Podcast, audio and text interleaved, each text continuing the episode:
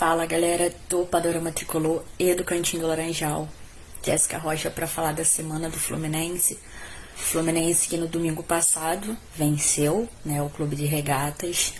Tudo normal no Rio de Janeiro. É...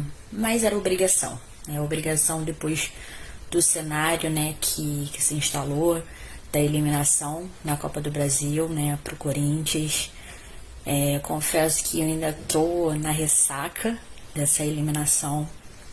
Só que agora o Fluminense só disputa o brasileiro, então é obrigação a gente continuar vencendo, é obrigação voltar a ter sequências boas, né, sequências de vitórias, parar de errar as mesmas coisas, aquelas falhas individuais de certos jogadores, enfim.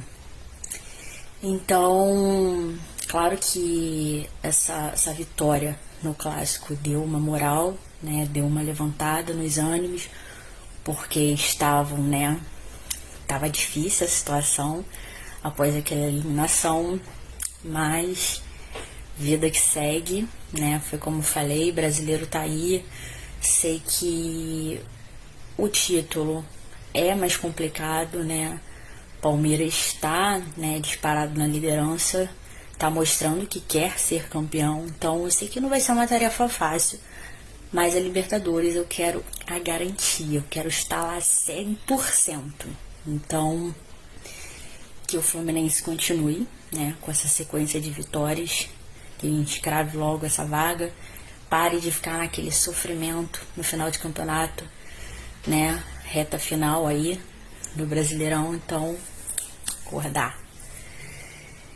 Vamos ter aí uma semana livre, né, para treinar, visto que não vai ter jogos esse final de semana. Quarta-feira, dia 28, a gente enfrenta o Juventude no Maracanã.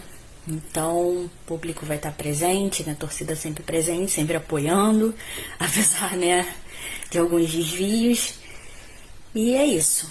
Que que essa vitória venha, né? Que a gente continue ali no topo da tabela. E é isso. Saudações tricolores, beijos. Que vença o Fluminense sempre.